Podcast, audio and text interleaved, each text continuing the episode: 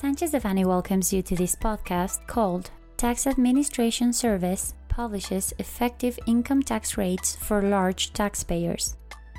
We remind you that this material is only informative and cannot be considered legal advice. For more information, please contact our lawyers directly.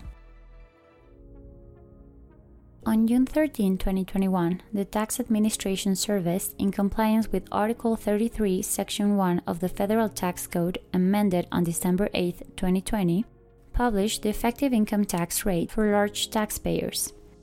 This analysis covers 40 economic activities belonging to various industries directly related to mining, manufacturing, wholesale and retail trade, financial and insurance services, as well as the pharmaceutical and automotive sectors. Such statement derives from a series of analyses generated within the SAT, in which the percentages of IT concerning cumulative income that taxpayers had to determine or cost during fiscal years from 2016 to 2019 were defined, mentioning that they have identified that some large taxpayers have chosen to consider reduction schemes such as undue deductions and aggressive tax planning, with which in the end the percentages of IT for cumulative income were considerably lower.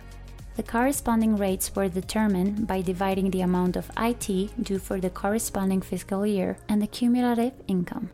thus intending to facilitate and encourage voluntary compliance with its obligation, SAT suggests that taxpayers consult the effective rates published in said statement to measure the tax risk and, if necessary, correct their tax situation by submitting a complementary annual tax return.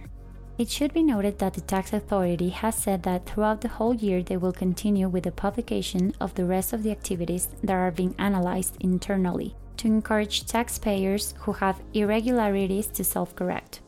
It is of vital importance that taxpayers identified within the list of activities published in the statement, as well as those that are published in the future, carry out an exhaustive analysis and review of their current tax situation to opt for self correction in case of irregularities and minimize the possibility of deeper reviews by the tax authority.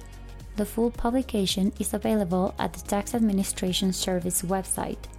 sat.gov.mx.